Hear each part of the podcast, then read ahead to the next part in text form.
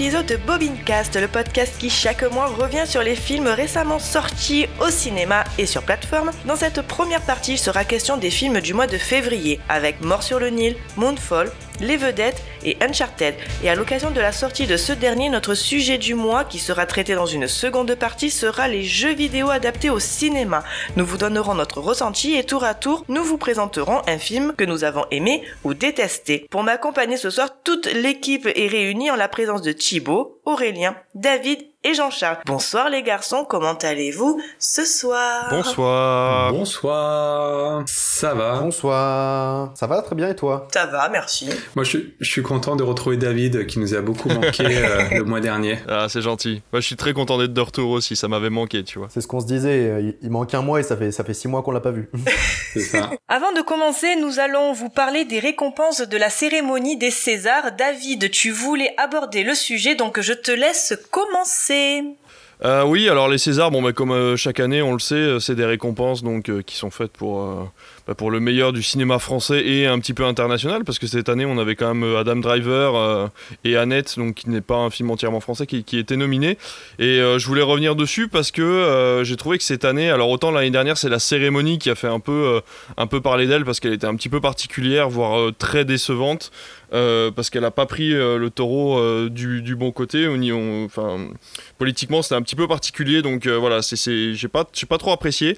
Et cette année, je trouvais qu'il y avait un petit peu trop de récompenses pour les mêmes films. Ça se comprenait l'année dernière parce qu'il y avait eu très peu de sorties au cinéma, étant donné que les Césars, ça reste quand même le cinéma et la France continue d'interdire les plateformes de rentrer dans les, comment dire, dans les nominations de ces récompenses-là. Là, cette année, on a eu énormément de films français, énormément de variété de films et on a quand même euh, ben c'est quoi c'est 7 récompenses je crois pour Illusion perdue et euh, et 5 récompenses pour Annette je crois quelque chose comme ça. Enfin voilà au vu du nombre de films et de et de la qualité des films je trouve ça un petit peu exagéré. Alors je sais pas ce que vous vous en pensez. Je ne nie pas qu'Illusion perdue est un très bon film hein. il a été euh, c'est un film qui est grandiose. J'aurais presque dit qu'il aurait pu gagner un Oscar plutôt qu'un César. Mais voilà je, moi pour moi les Césars c'est justement la petite cérémonie par rapport à la Palme d'Or c'est la, celle qui va aller récompenser les films un petit peu plus discrets, les choses qui vont être euh, un petit peu plus originales. Et là, pour le coup, on est resté sur Illusion perdue, qui malgré sa grandiloquence et le nombre de qualités qu'il peut avoir, reste quand même un film à gros budget, qui avait les moyens d'être un bon film et qui du coup, on va dire que c'était un petit peu plus facile entre guillemets pour lui d'être nominé et d'être récompensé. Donc j'aurais préféré qu'on récompense un autre cinéma que celui-là. Donc euh, voilà, je vous laisse la parole sur euh, sur ces quelques, ces quelques pour pour récap, Illusion perdue donc c'est comme tu l'as dit sept récompenses. Donc meilleur film meilleur acteur dans un second rôle donc pour euh, Vincent Lacoste si je dis pas de bêtises. Meilleur espoir masculin meilleure adaptation meilleur costume meilleur décor meilleure photographie. Et Annette 5 récompenses donc pour meilleure réalisation, meilleur montage, meilleur effet visuel, meilleur son et meilleure musique originale. Alors meilleure musique originale, ça se comprend pour Annette parce que bon voilà, il y a quand même une, une composition qui est quand même hyper original et euh, je le comprends. Après, euh, meilleur film pour Illusion perdue, enfin, il était quand même en. Alors, je sais plus les nominations, mais. Enfin, il y a quand même des gros gros films qui étaient contre lui. Alors, il y avait Aline, Alnet, Bac Nord, L'événement, La fracture et Onoda. Ouais, je suis désolé, Onoda, euh, Onoda ou même L'événement euh, sont Ah des ouais, films qui, euh, qui sont vachement plus ancrés dans leur époque et qui auraient beaucoup plus mérité, mérité un César, je trouve, euh, voilà, de, par sa réalisation. Enfin, je veux dire, euh, rien que le fait que l'événement soit filmé en 1.37 pour une raison bien particulière et euh, voilà, ce côté très granuleux, il y a, un côté, enfin voilà, je je sais pas, je, je- je trouve ça dommage, moi, que Illusion perdue ait été autant mis en avant alors qu'on avait, euh, on avait beaucoup de choses à dire sur le reste du cinéma français cette année. Quoi. On n'a pas un seul film de genre non plus. Non. Il n'y a, pas, euh, y a pas de films de genre quoi, qui, qui ont été, euh, qui ont été nominés. Alors il n'y en a pas eu beaucoup, mais ne serait-ce que pour, le, pour marquer le coup, ça aurait été sympa de, voilà, de mettre un petit film de genre dans les nominations, histoire de rappeler que le cinéma français, euh, il, bah, il y a quand même quelque chose. Gérard May a pas, euh, a pas, Gérard May a pas le, comment dire, le monopole du film de genre, quoi. donc euh, c'est dommage, surtout qu'on a encensé Titanic Titane l'année dernière avec la Palme d'Or. Et là, cette année, on s'est dit, ah ben non, c'est bon, on a fait, on a fait notre pub l'année dernière, on va pas remettre un film de genre français cette année. Donc voilà, moi je trouve ça un petit peu dommage. Il y a assez peu de choses à dire sur les Césars de toute façon. Je pense que c'est une cérémonie, maintenant on en parlait tout à l'heure en off, c'est une cérémonie de copains où les copains se retrouvent le temps d'une soirée, histoire de tous se filer des récompenses et se serrer les mains. L'espèce de sketch entre Pierre Ninet et Gilles Lelouch en est, euh, en est l'apogée, quoi. Je veux dire, c'était euh, cette espèce de vraie fausse bagarre, en fait, sur les réseaux et devant les caméras. En fait, ils faisaient semblant de s'être engueulés, en fait, et ils arrêtaient pas de se chauffer et de se lancer des vannes les uns, euh, enfin, l'un sur l'autre, en fait, en permanence. Et à la fin, comment il s'appelle le, présentateur du Antoine Decaune. Voilà, merci. Antoine Decaune leur a demandé de se rapprocher tout doucement, tout doucement. Et il y a un espèce de petit sketch où à la fin, ben, en fait, ils s'enlacent et ils se prennent dans les bras et tout le monde est content. Et voilà, et c'est des vannes à la con. C'est comme bah, l'arrivée de. Ben, je sais même plus son nom, euh, qui s'incruste. Euh, Marie s'incruste. Marie, c'est Marie Marie, Marie s'infiltre, ouais, c'est ah. ça, Marie s'infiltre. voilà, tu vois, je suis même plus, euh, tu vois, je suis complètement à la ramasse là-dessus. Elle est détestée et je, tu vois, et c'est là qu'il y a un problème en fait, il y a, y a, un problème de génération. Antoine Decaune a été le premier à se moquer du streaming, je me souviens sur Canal à dire ah mais c'est complètement débile de regarder des joueurs, enfin qui jouent à des jeux, tu vois, enfin et ça montre à quel point cette cérémonie est une cérémonie, cérémonie de boomer. En fait, ils ont toujours 5 ans de retard, quoi. Je veux dire, euh, c'est cette meuf là, ça fait des années qu'elle se fait bâcher sur Internet parce qu'elle fait que de la merde et elle fait des vues grâce à ça. Donc ils ont même pas été chercher voir, ils ont même pas été voir si elle faisait des vues positivement ou négativement. Et cette, meuf fait des vues négativement. Donc t'invites pas une meuf qui fait des, vues négatives sur internet à une cérémonie en disant bah regardez euh, on, met la, place pour les jeunes, euh, c'est une meuf qui marche sur YouTube ou sur les réseaux, tu vois. Mais vu qu'elle est financée par Canal, vu qu'elle est financée par, euh, des grands groupes comme ça, bah on l'a invitée et puis elle est venue montrer son cul. Et ça par contre c'est pas interdit, tu vois.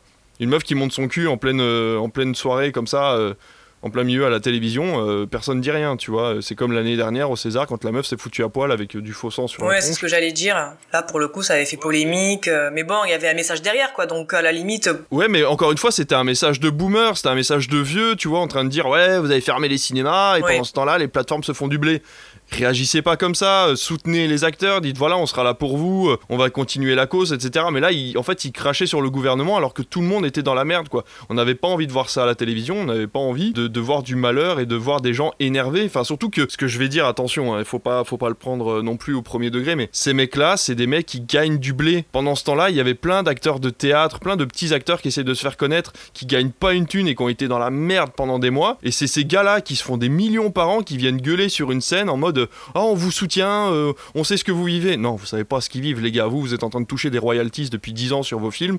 Vous pouvez vivre sans aucun problème pendant la pandémie. Par contre, il y a des mecs qui sont en galère, ils savent même pas s'ils pourront payer le loyer parce qu'ils essayent d'être acteurs comme vous depuis des dizaines d'années, quoi. Donc, euh, moi, je trouve que le message était pas bon et cette année, encore une fois, même si c'était mieux et c'était beaucoup plus sage que d'habitude, le message était quand même un petit peu à côté, euh, à côté de la plaque, comme, chaque année, on sait pas pourquoi ils sont foutus de la gueule du film d'animation, quoi. Ils, ils ont pas arrêté de couper la parole au mec qui a gagné la récompense pour le sommet des dieux. Ils ont pas arrêté d'envoyer des minivans et tout. Enfin, vous allez voir sur Twitter, il y a plein de vidéos qui traînent.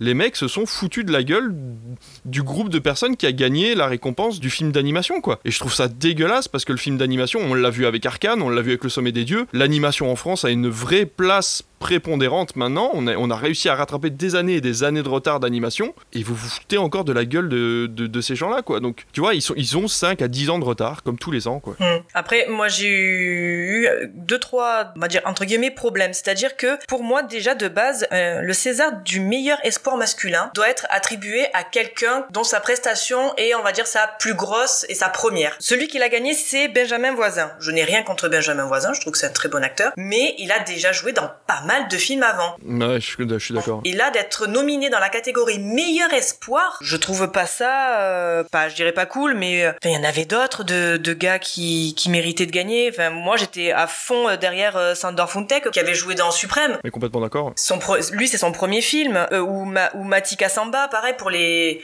les Olympiades. Je sais pas si c'est ton premier film, en tout cas, c'est peut-être le film qui l'a révélé. On se rappellera peut-être pas de son prénom, mais au moins sa tête, on s'est dit, j'ai déjà vu sa tête quelque part. Benjamin voisins. Enfin, moi, je l'ai vu. Il a, il a été dans euh, été 80, c'est ça, ou été 86. Enfin, Année 85. Voilà, année 85, été 85. Été 85. Il a été dans la dernière vie de Simon aussi. Aussi, voilà. Enfin, il en a fait des films. Et Meilleur Espoir, je trouve ça un peu euh, Ah ouais. bof. Euh, alors pour le coup, meilleure musique originale, bah tu te disais, bah de toute façon, ce qu'il y avait en face, bah, ça pouvait être que les Sparks finalement, et avec Ah, Annette qui pouvait gagner. Donc toute façon, euh, oui. bon, pas de surprise. Mais je trouve que justement les récompenses, moi, de Annette, n'étaient pas surprenantes parce que tiens, t'es mon pote, je te donne la récompense. Meilleure bon, peut-être pas. On va dire que euh, ça peut euh, porter à, débat. Mais le montage, les effets visuels, euh, la musique, le son, c'était pas, c'était pas trop dégueu. Après, il y avait par exemple effets visuels. Moi, c'est vrai que j'aurais peut-être vu Eiffel même dans meilleur décor ou meilleure photographie ou meilleur costume. Eiffel aussi, je trouvais qu'il euh, il méritait. De là, le donner à Illusion perdue. Bon, parce que c'est un film d'époque, il faut absolument leur donner. Ouais.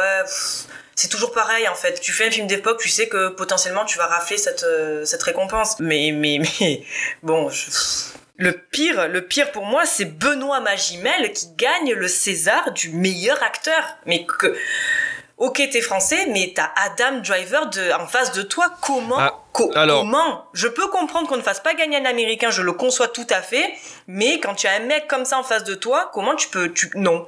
Enfin, ah là là, t'as un peu le cul entre deux chaises, je veux bien le comprendre, mais quand même, tu as Adam Driver en face de toi. Me dis pas, oh là là, euh, la prestation de Benoît Magimel a mérité euh, de gagner. Non, non, là, franchement, j'étais, euh, je, je, je, je sais que j'adore euh, Adam Driver, mais de là, enfin, J'ai pas vu de son vivant, je pourrais pas te dire. Apparemment, les gens, enfin moi, tous les gens qui sont sortis de la salle sont sortis en pleurs Mm. devant la prestation de, de Benoît Magimel. C'est très difficile à dire par rapport à ça. Moi, je suis plutôt du côté franchouillard en train de dire qu'Adam Driver aura tout à fait l'occasion de gagner une Palme d'Or euh, à Cannes et la Palme d'Or de Cannes est un petit peu plus du côté de l'international. oui, mais voilà. Pour le coup, les Césars, moi je reste quand même du côté franchouillard en train de dire ah là, le César est censé aller à un acteur français à moins de faire une catégorie acteur international. Mais Annette, c'est un petit peu le. Voilà, il est, il, est, il est le cul entre deux chaises ce film parce qu'il a été fait par un français avec une production américo-française, enfin franco-américaine. C'est un peu particulier quand même de le nominer, et de, de lui donner des récompenses. euh, Ben, c'est ça, moi je fais à la limite le, le nomine pas en fait parce que tu le fais déplacer pour euh, bah, entre guillemets pour rien. Le gars il s'est retrouvé dans cette soirée, il a dû se dire mais qu'est-ce que c'est? L'autre elle vient, elle monte sur scène, elle monte son Il cul. y a plein d'acteurs qui viennent pas et qui, s'ils gagnent une récompense, disent bah je suis désolé, je peux pas être là, euh, et puis qui font une petite Non mais vidéo. ils ont- il y en a ils ont des raisons, tu vois, mais lui tu le fais venir, bon après il se dit bah ça va, ça me fait faire un week-end à Paris, bon je tu bah vois, ouais, c'est je ça. me suis pas retrouvé au fait fond de la Creuse donc ça va.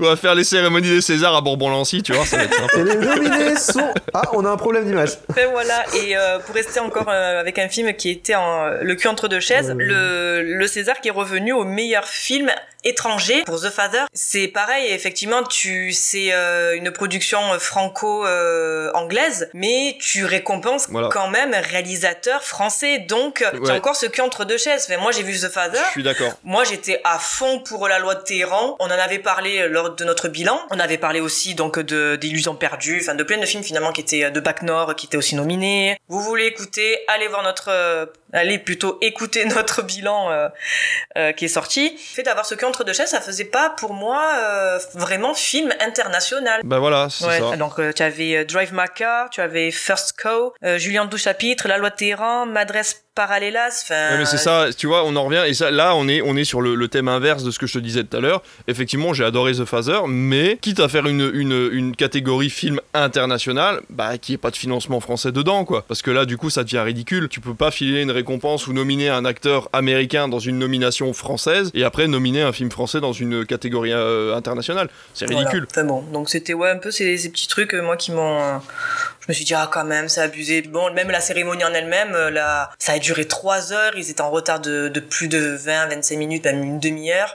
C'était long, c'était chiant, euh, t'avais des, des gimmicks qui revenaient à chaque fois bah, parce que euh, Covid oblige, tu pouvais pas prendre plein de, célébrités pour remettre les prix. Il n'y avait pas de comment dire d'animation entre guillemets. Il y a eu juste une musique, donc euh, la première musique de, de Annette qu'on entend euh, en intro, chantée par les Sparks, et c'est tout quoi. Il y avait, il y avait pas grand chose de, de, de oufissime quoi. Je me suis fait chier pendant la cérémonie et ça a duré trois plombes. On peut reprocher ce qu'on veut euh, au côté fake des Américains en permanence, Ouais, de dire ils ouais, ils le ont show, toujours la ouais. d'être faux, etc. Mais n'empêche, voilà, ils font le show et les Oscars, tu peux regarder ça sans aucun problème. Il y a toujours un peu d'animation, c'est très télévisuel. Là, le problème, c'est que les Césars, ils filment ça pour le passer sur Canal. Pareil pour la Palme d'Or, mais au final, tu te fais chier parce qu'ils ne s'arrangent pas pour que ça soit télévisuel, quoi. Je n'ai, alors, je me rappelle plus des nominations, mais pour le coup, euh, sans avoir vu Aline, je trouve que la performance, ça peut être mérité. Je n'ai pas vu les autres nominations, mais sa, performance dedans, parce qu'elle fait, elle joue vraiment Aline du plus petit âge jusqu'à son âge adulte, en plus du show, en plus des chansons. Enfin, elle chante pas, mais elle fait le, playback par-dessus les chansons, etc. Donc, je dois avouer que la performance était quand même assez folle. Le truc, c'est que elle, elle a déjà fait des sketchs où elle jouait la, gamine, euh, par exemple avec les nuls, où elle, euh, elle reprenait, enfin, elle se, entre guillemets, moquait, parodiait, voilà, ça trouve mieux, euh, l'école des fans. Voilà, elle mettait une robe, ça lui arrive au niveau des genoux, elle était sur ses genoux, elle parlait, elle faisait des mimiques comme ça, enfin, comme elle sait faire, en fait. Ouais, ouais. Donc là, le faire dans Aline, ouais, enfin, pff, c'était même, c'était, euh, je dis pas perturbant, mais de la voir en mode gamine, alors sachant que tu connais sa tête, enfin, il y avait pas de d'évolution niveau euh, facial, morphing ou quoi, donc Ouais, tu dis ouais, c'est cool, vous avez utilisé de- des effets spéciaux à gogo, enfin des, des effets visuels à gogo, mais euh, bon, après la presta, euh, enfin je sais pas, après en face d'elle, il y avait Laila Bekti, Valéria Buruni pour la fracture, il y avait Virginie Efira pour Benedetta, Léa Seydoux pour France, Vicky Krieps, si je prononce bien, euh, pour Serre-moi fort, et Laure Calamy euh, pour Une femme du monde. À un moment Ouais, donné, ouais, Ah, je suis bon. d'accord, je suis d'accord. Non, mais elle le, mé- elle tout- enfin, elle le mérite toutes. Enfin, là, pour le coup, euh, au niveau Oui. des nominations, c'est difficile de délibérer. Elles le méritent vraiment toutes. Elles ont eu des rôles très compliqués cette, cette année. Alors là, est-ce que c'est encore une fois un prix de copain-copine? Encore une fois, alors Calamy, tu vois, c'est, euh, tu te dis, enfin, elle vient d'arriver dans le game il y a pas si longtemps que ça. Elle a commencé avec 10%. La meuf, elle, elle te décroche la mâchoire à chaque fois que tu la vois sur, euh, sur un écran. Et là, je veux dire, elle aurait, elle aurait vraiment mérité euh, qu'on lui, qu'on lui montre en- qu'en quelques années, elle est arrivée au top, quoi. Elle est arrivée au sommet. Enfin, tu vois, je me dis, c'est ça aussi euh, de recevoir une récompense dans ce genre d'événement.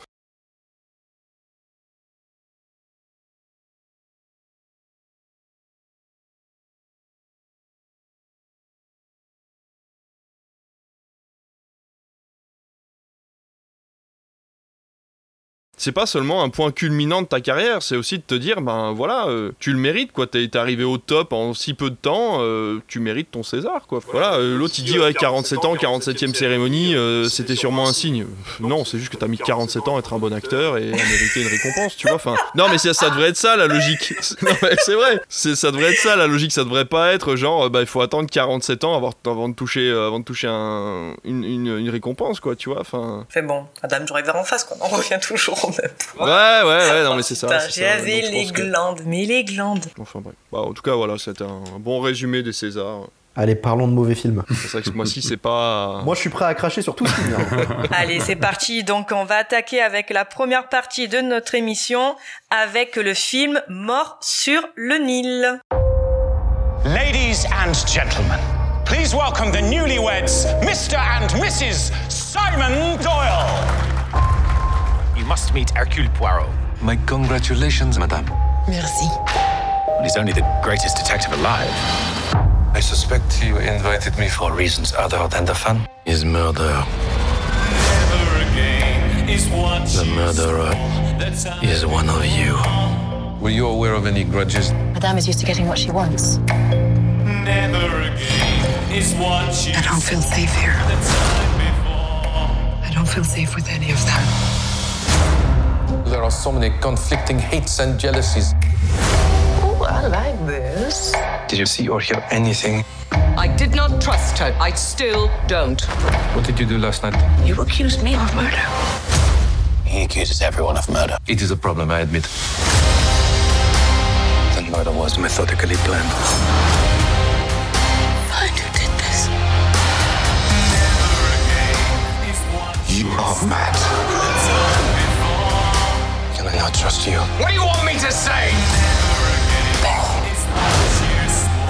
Someone else is dead. You lie in my face! Lock the doors! The murderer is here. And will stay here.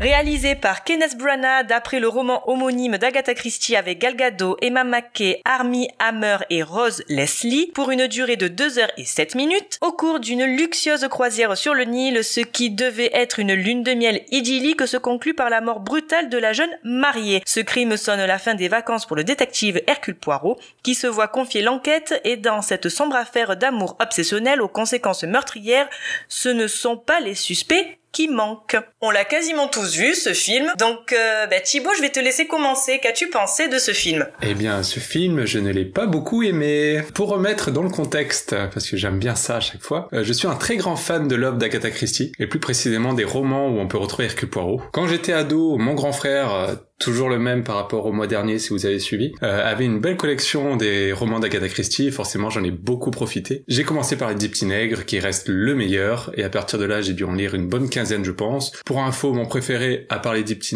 c'est le meurtre de Roger Ackroyd, qui n'est pas le plus connu mais qui est fascinant. Bref, je suis un grand fan des romans de Christie, mais bizarrement je n'ai jamais trop aimé les films tirés de ses œuvres. Euh, j'ai toujours trouvé que c'était souvent bâclé ou pas assez immersif, et j'ai toujours préféré les films originaux inspirés de l'univers d'Agatha Christie, comme euh, Huit femmes de François Ozon ou récemment Un couteau tiré, mais qui sont complètement originaux et, en fait pour moi le média cinéma n'a pas les mêmes ficelles que la littérature, une histoire originale pensée pour le cinéma et je trouve bien plus intéressante qu'une adaptation d'un roman. C'est d'ailleurs pour ça que je n'avais pas trop aimé Le Crime de l'Orient Express euh, qui était sorti il y a quelques années, car je l'avais trouvé assez bâclé malgré un casting assez fou. Bref, malgré tout ça, je suis quand même laissé tenter par Mort sur une île, car déjà on m'a invité, donc ça ne se refuse pas. Et donc résultat, ben j'ai pas aimé. Euh, en fait, mis à part le scénario de base d'Agatha Christie, il n'y a pas grand chose à sauver. Euh, le film n'apporte pas grand chose à mes yeux et pour appuyer mon sentiment, je vais rapidement parler de trois trucs que j'ai le moins appréciés. Le premier truc qui choque tout au long du film, ce sont ces putains de fonds verts dégueulasses. C'est pas possible pour moi de faire des trucs pareils en 2022, qu'ils ne tournent pas en Égypte, d'accord, mais faites un minimum d'efforts. La lumière, elle est horrible, ça m'a piqué les yeux tout le film, et surtout, ça ne m'a jamais fait entrer dans le film. Deuxième point, pourquoi ils ont inventé cette pseudo-histoire d'amour de jeunesse à Hercule Poirot? D'où ça sort? Il n'a jamais été question d'un truc pareil,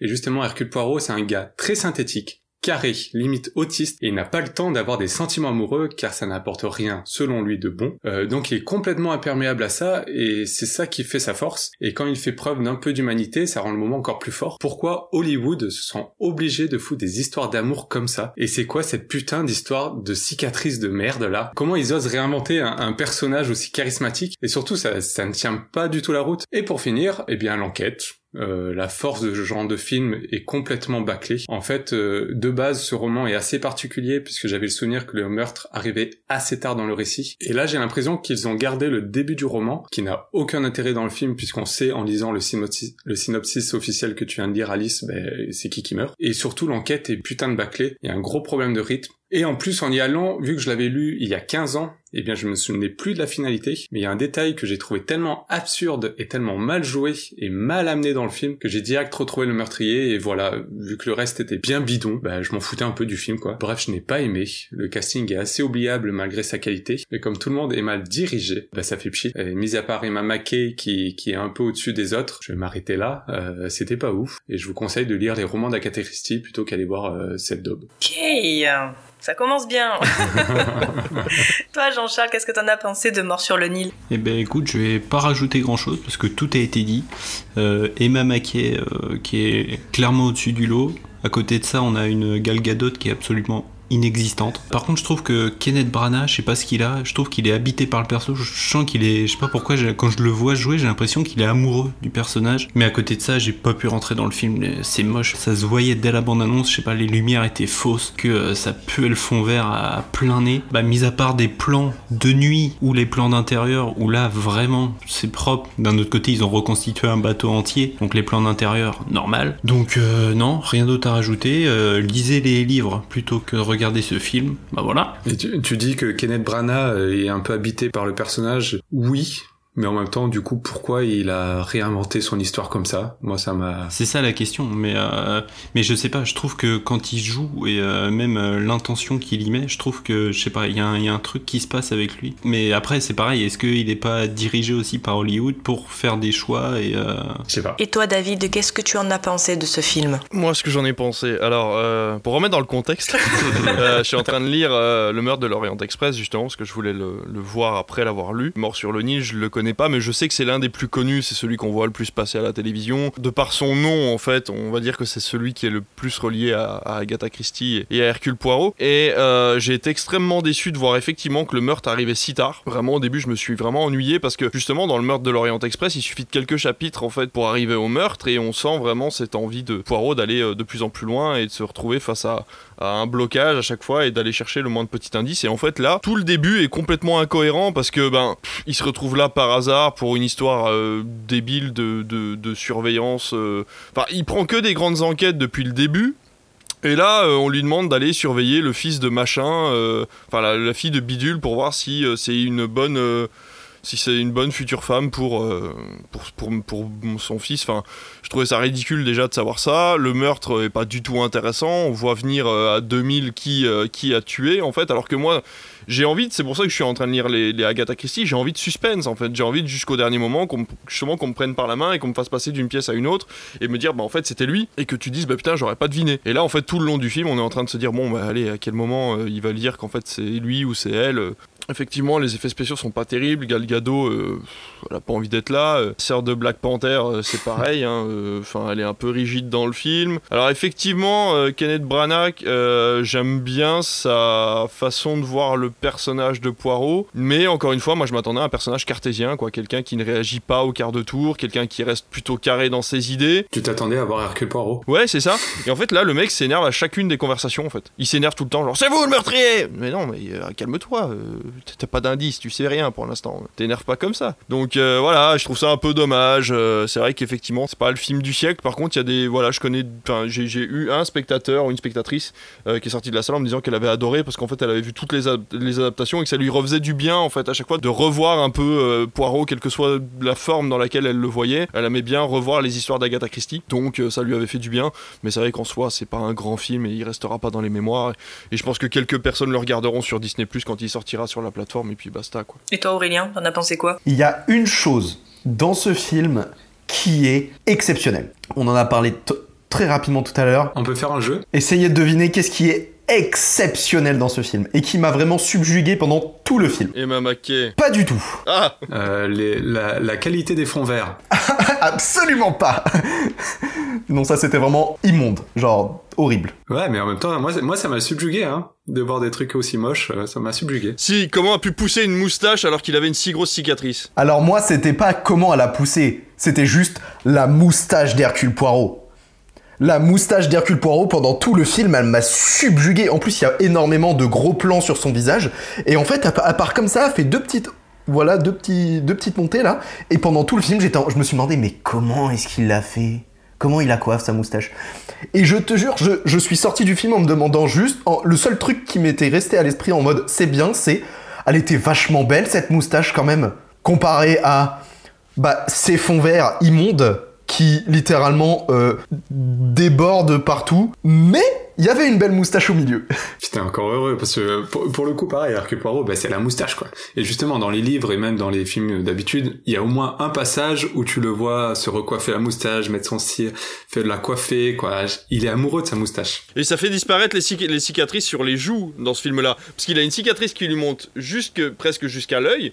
Et le fait de porter une moustache, eh ben, il a plus rien. Il a, il a, une, joue toute, toute belle, toute. euh, Et voilà. Et c'est ça, c'est grâce à sa, sa, sa dulcinée qui lui a dit ben, c'est pas grave si t'as une cicatrice, t'auras qu'à porter la moustache. Mais du coup, ouais, euh, pour, euh, pour revenir rapidement sur le reste, ouais, c'était désastreux, les décors étaient horribles. Moi, vraiment, il y a une scène qui m'a encore plus choqué que les autres, c'est quand Emma Mackey, justement, elle arrive à, à- en Égypte. Et donc, elle arrive, tu sais, donc en plein centre de la caméra, vraiment, le plan, je me suis dit, c'est cool, tu vois, il est un peu construit. Donc, en plein centre, un peu pub Dior, euh, voilà.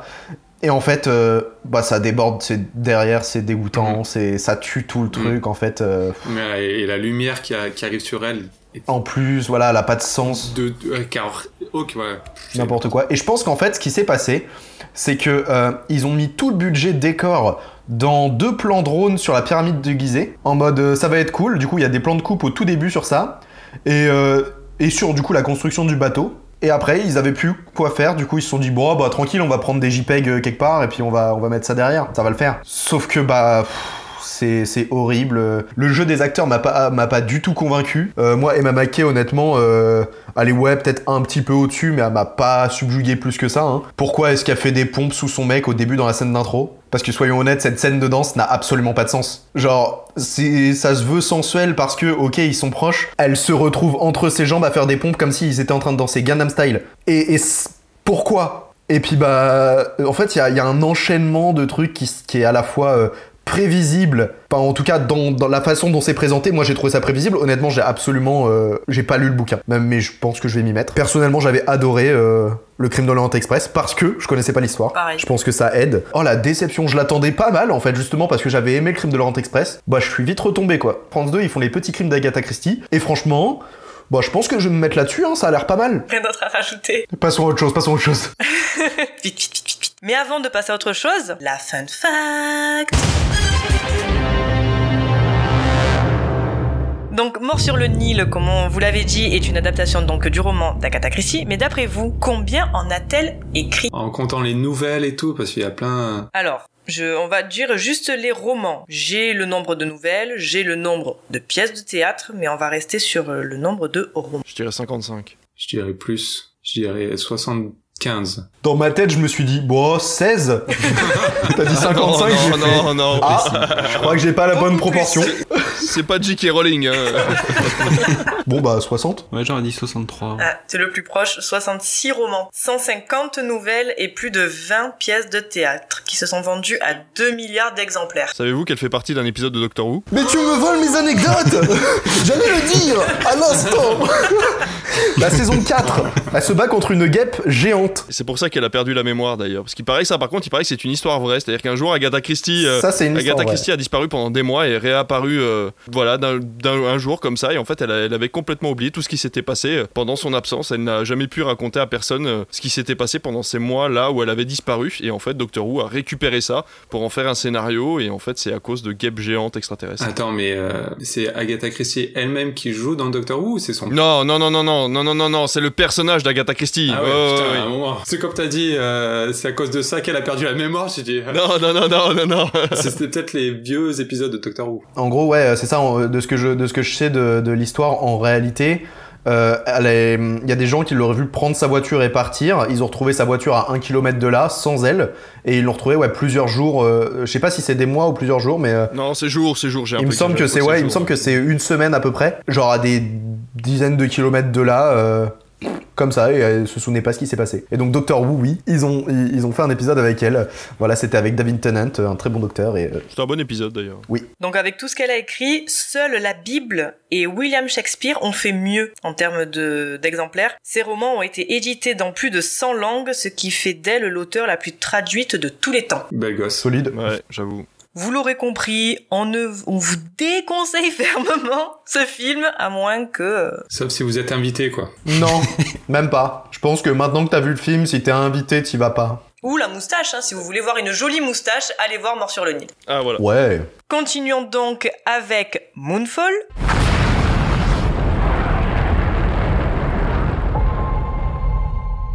July 20th, 1969. It's one small step for man, one giant leap for mankind. In school, you were taught that Apollo 11 lost contact with the world for two minutes. Not true. They found something on that day that they kept hidden for 50 years.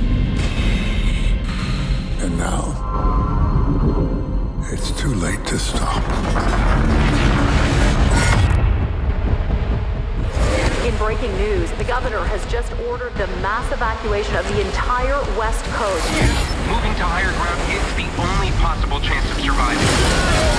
Stay away, my brothers and sisters! Stay away!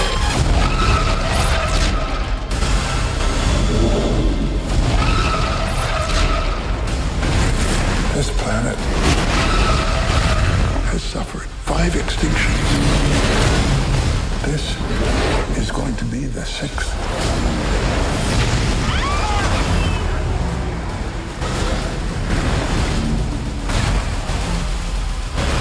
coécrit et réalisé par Roland Emmerich avec Alberi, Patrick Wilson et John Bradley West pour une durée de deux heures. Une mystérieuse force a propulsé la Lune hors de son orbite et la précipite vers la Terre. Joe Fowler, ancienne astronaute travaillant à la NASA, est convaincue d'avoir la solution pour empêcher cette catastrophe.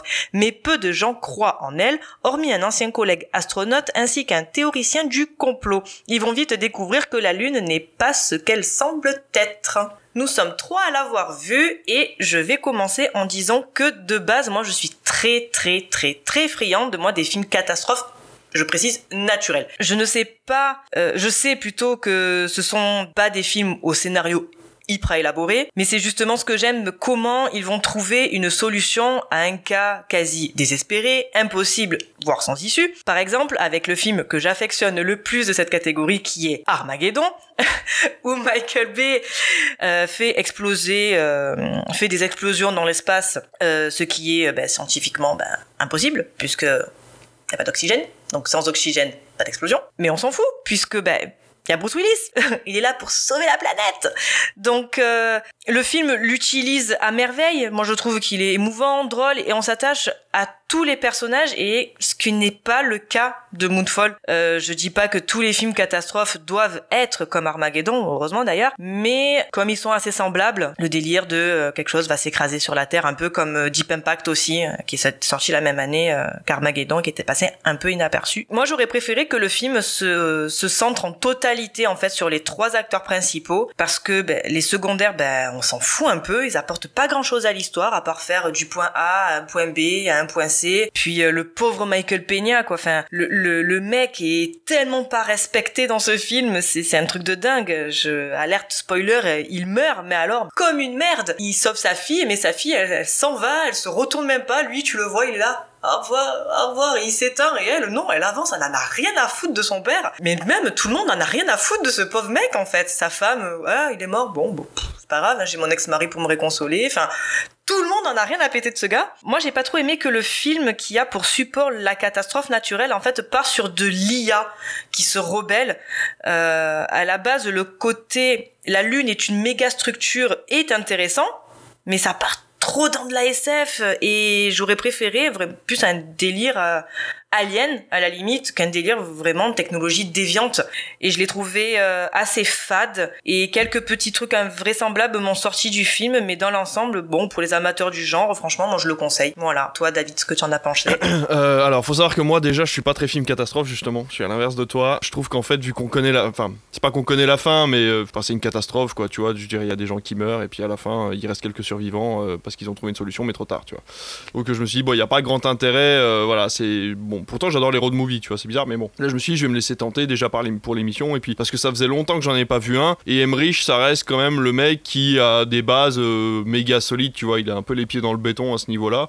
Donc je me suis dit, bon, pourquoi pas. Donc je suis allé le voir, et j'ai vraiment été satisfait sur la première partie du film. Je l'ai trouvé vraiment très agréable, parce que le mec sait ce qu'il fait. On a des stéréotypes hyper carrés. Vraiment, c'est, on est en mode pantoufle, c'est-à-dire que t'arrives et il y a rien qui te sort, en fait, il y a rien qui te dérange. C'est pas un renouveau du genre, mais c'est tellement bien maîtrisé qu'au final, bah, tu te laisses porter en fait par l'aventure. Et à partir du moment où ça commence à parler de méga structure, voilà, là il commence à y avoir d'énormes incohérences et scientifiques et scénaristiques.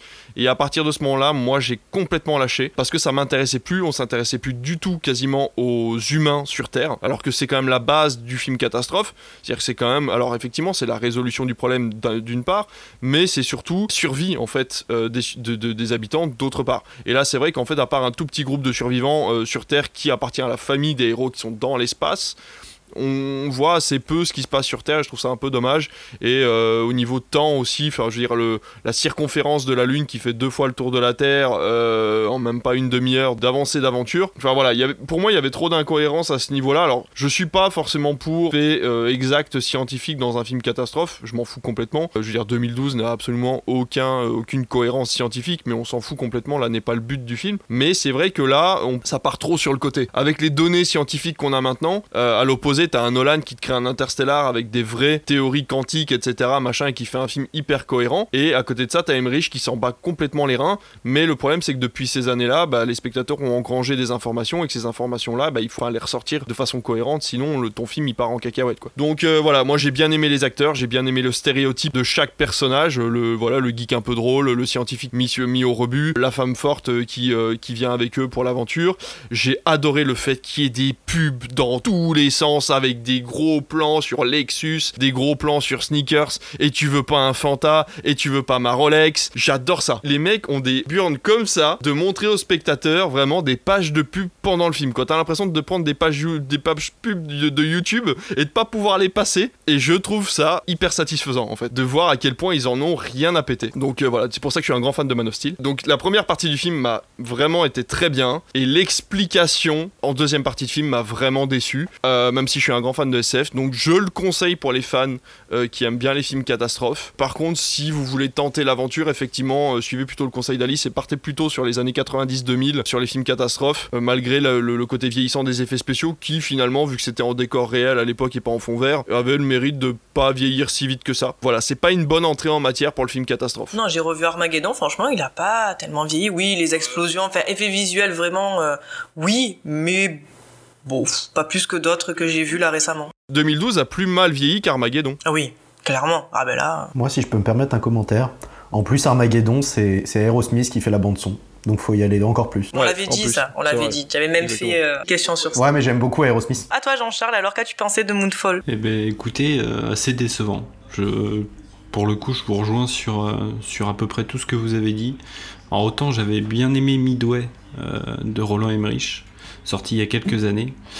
Euh, autant là, euh, j'avoue que j'ai pas passé la meilleure soirée de ma vie. Un scénario complètement what the fuck. Comme tu as pu le dire, la première partie du film, franchement, ça a été. Et dès qu'ils ont commencé à partir sur euh, des méga structures et tout ça, franchement, s'ils étaient restés au côté euh, alien, franchement, ça aurait été plutôt cool. Mais là, c'est- du n'importe quoi. Bon, à côté de ça, visuellement, c'est propre. On a voilà des scènes de coucher de soleil avec la lune qui arrive derrière, euh, au-dessus de la Terre, et euh, c'est plutôt stylé. C'est à peu près tout ce que j'ai retenu du film. Il y a quelques plans sympas. Pff, ça tient pas debout. Je veux dire, à un moment, la lune passe au-dessus de la Terre, donc du coup, tu vois toute l'eau des océans qui, qui monte vers le ciel. T'as toute la gravité qui est inversée, du coup, toute l'eau monte, euh, monte vers le ciel. Et à ce moment, au même moment, T'as une fusée qui essaie de décoller et ils sont là en train de se dire non, l'attractivité terrestre est trop forte, on n'arrivera jamais à décoller. Mais comment c'est possible alors si t'arrives pas à décoller alors que la gravité est inversée? C'est juste pas possible. Alors oui, une fusée c'est lourd, je suis d'accord. Ça devrait t'aider plus que euh, plus que de faire peur et à aucun moment t'as peur pour les personnages, à aucun moment tu t'attaches aux personnages. C'était long, c'était sympa visuellement. Ce sera clairement pas ce film-là que je retiendrai du mois. Pendant l'espace d'un instant, j'ai cru que t'allais dire le truc qui m'a subjugué, c'était une moustache. Ils sont américains, ils sont pas français. C'est les français qui portent des moustaches. Hercule Poirot, il est belge. Oui, c'est vrai, il est belge, il est pas français, pardon, pardon, pardon, pardon. D'ailleurs, l'accent, parce que j'ai pu voir le film en VO, l'accent de Kenneth Branagh qui imite un accent français. Oh là là, c'est terrible. C'était Après avoir imité euh, l'accent russe dans, dans Tenet, là il se met à l'accent français. Le spécialiste des accents. Terrible. Ouais, j'avoue que c'est. euh, Et là, je sais pas s'il joue dans Belfast, son dernier film là, mais euh, s'il prend l'accent irlandais, là, ça va être compliqué. Bon, on va finir euh, sur ce film avec la fameuse fun fact. On sait que Roland Emmerich donc aime nous proposer des films catastrophes, mais combien en a-t-il réalisé? Ouais, Independence Day, Independence Day 2, 2012. Le jour d'après. Euh, Après, ça dépend. Euh, Est-ce que Godzilla, tu le considères comme un film catastrophe ou pas? Moi, je vais dire 8. Ouais, 7, moi j'aurais dit 7. Moi j'aurais dit 6, ouais. J'étais sur 5, 6, ouais. Je vais dire 5 alors. En fait, tu les as tous dit, donc 2012, Indépendance Day de 96 et de 2016, jour d'après. Ah bah du coup, avec Moonfall, ça fait 5. Moonfall, ça fait 5. Alors j'ai gagné. Mais avant Moonfall, combien, il nous a, combien il en a-t-il réalisé? Ah, j'ai loupé cette... euh, Ça joue cette sur les mots. Oh non, si proche Ça du va, but. je te l'accorde Thibaut, je me suis mal exprimé. Pardon, pardon, pardon. Vous aviez presque gagné le prix à tout prix. T'étais pas tombé pile poil. Et n'empêche d'ailleurs que Moonfall, ce qui me fait le plus peur, c'est que ça nous amène un 2 quand même. Oui, ah mais complètement, c'est licence. Ouais, ouais, c'est un, c'est un film à licence. Hein. J'allais dire parce qu'il y a une autre lune qui tombe. non, non, mais ils expliquent qu'en fait, il y a une. euh, Bah, il y a, il y a une. euh, En fait, la, la, la, dernière scène finale est absolument atroce. C'est deux personnages sur fond blanc, donc c'est totalement dans le blanc. Deux personnages morts d'ailleurs, hein, euh, deux personnages morts.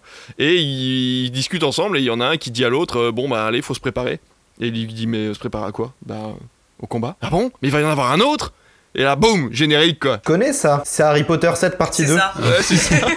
Donc Bon. euh, oui, vous l'aurez compris, nous sommes mitigés sur ce film, mais bon, si vous êtes curieux, allez le voir. Poursuivons avec enfin un film français, enfin, dans ce podcast, avec Les Vedettes. Alors lequel est Daniel, lequel est Stéphane Je suis euh, Daniel. Stéphane Chevalier. Ah oui, vous, vous êtes l'employé du mois, c'est ça Effectivement, j'ai été employé du mois pendant un an. Tu les as entendus te demander raconte-nous ta vie pourrie chez Univertech 99 euros. 1490. 450 euros. Tu dois être un truc euh, un peu à la Rainman. Tu es au-dessus de la moyenne Euh, non, en dessous. Ou autiste. On va passer à la télé, c'est génial. Ça m'intéresse pas, Daniel. Il y a le prêt à tout prix qui nous a appelés, on est sélectionnés. Tu me kidnappes On vient de se faire virer, on va peut-être gagner 100 000 balles. Ouais, bah ouais, de rien, ouais. On me dit que vous chantez. Ah ouais, mais non, euh, ça j'ai arrêté ça. Attention, Daniel, allez Chanter pour les gens qui sont seuls. Merci Daniel, quel beau bras. Oh, les barricades Ok, tout le monde, on a un champion, regarde les caméras sur lui. T'as un talent fou. Pourquoi t'as arrêté la musique? C'est une longue histoire, ça, Stéphane. Ça te dirait de faire le clip de Simplement Dan? Ok, mais te foire pas. Tu devrais faire attention, Daniel. hein. Je trouve que tu t'emportes vraiment vite. Bientôt, je serai chanteur. Ouais, c'est quoi ce mec? Non mais c'est juste un pauvre type qui rêve d'être connu. Je sais pas si vous en avez conscience, mais vous avez un énorme potentiel. Si, si, en plus j'en ai conscience. Ouais, c'est vrai. Coécrit par le Palmacho et réalisé par Jonathan Barré, mettant donc en scène les deux acolytes pour une durée de 1h40, Daniel et Stéphane travaillent comme vendeurs dans un magasin d'électroménager. Même s'ils ne s'entendent pas du tout, ils décident de faire équipe pour participer à des jeux télévisés, pensant qu'ils pourront ainsi rembourser leurs dettes. Ils ignorent cependant que la célébrité va très vite leur monter à la tête. Mais du coup, David, t'en as pensé quoi? Tu vas, tu ouvres le bal. Oh, t'as jeté le truc. Ouais, ouais, t'as vu ça? J'ai ramassé le flambeau comme ça. Commence- je commencerai par dire j'adore le piment d'Espelette. et donc, du coup, euh, les vedettes. Alors, les vedettes m'a fait exactement le même effet que Max et C'est-à-dire que on s'attend à avoir une grosse comédie potache au palmacho, c'est-à-dire vanne sur vanne sur vanne pendant 1h40. Et c'est pas ça, c'est des films. Enfin, moi j'ai trouvé que le film était beaucoup plus profond que ça. Les vannes sont là.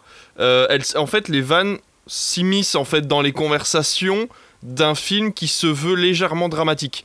Donc c'est-à-dire que le film n'est pas 100% comédie, il n'est pas 100% dramatique, il essaye de raconter des choses, des choses qui sont importantes sur l'amitié, sur le fait de, de faire équipe avec quelqu'un, sur la gloire, sur le, ce qu'elle peut amener ou ce qu'elle peut, euh, comment dire, ce qu'elle peut t'enlever. J'ai trouvé que c'était fait vraiment avec énormément de simplicité, le message est clair, euh, les vannes passent super bien, on rigole jamais ou une ou deux fois vraiment à gorge déployée, mais sinon le reste du temps t'as un sourire aux lèvres vraiment qui ne s'arrête jamais pendant 1h40. C'est très bien écrit, Jonathan Barré euh, a vraiment fait ses preuves au niveau de sa caméra. C'est pas euh, quelque chose d'absolument extraordinaire, mais on comprend tout, que ce soit par les images ou les dialogues. Quand il n'y a pas de dialogue, on comprend ce qui se passe à, l'écran. Et quand il y a des dialogues, c'est si bien écrit que finalement on écoute sans regarder euh, ce qui se passe aux alentours. Et je suis sûr que si on regarde aux alentours, il y a plein de petits trucs à droite à gauche qui vont nous faire des petites références euh, qui sont hyper sympas. Donc euh, voilà, j'ai assez peu de choses à dire à part vraiment aller le voir. Je suis quelqu'un qui retient pas énormément les dialogues, faudrait que je le vois plusieurs fois vraiment, mais il y a énormément de dialogues qui peuvent devenir des mèmes, qui seront, qui risquent de devenir cultes. On risque de les ressortir d'ici quelques années parce qu'il y a vraiment, vraiment des moments hyper drôles et hyper touchants. Et alors gros gros point positif et euh, Jonathan euh, ils en parlaient en fait euh, les, les- deux le duo ils en parlaient dans une émission. Ils disaient que c'était la première fois qu'ils ne jouaient pas des potes. C'est la première fois qu'ils jouent des gens qui se détestent en fait à la base et qui apprennent à se connaître. Et ça fonctionne super bien. Ils ont ils ont euh, cette espèce de de complémentarité des personnages en fait et leur jeu est hyper complémentaire. Et on voit vraiment au début on a vraiment l'impression qu'ils s'entendent pas ils arrêtent pas de s'engueuler. Et c'est une vraie histoire d'amitié puis ça se moque de la télévision mais à plus savoir qu'en foutre.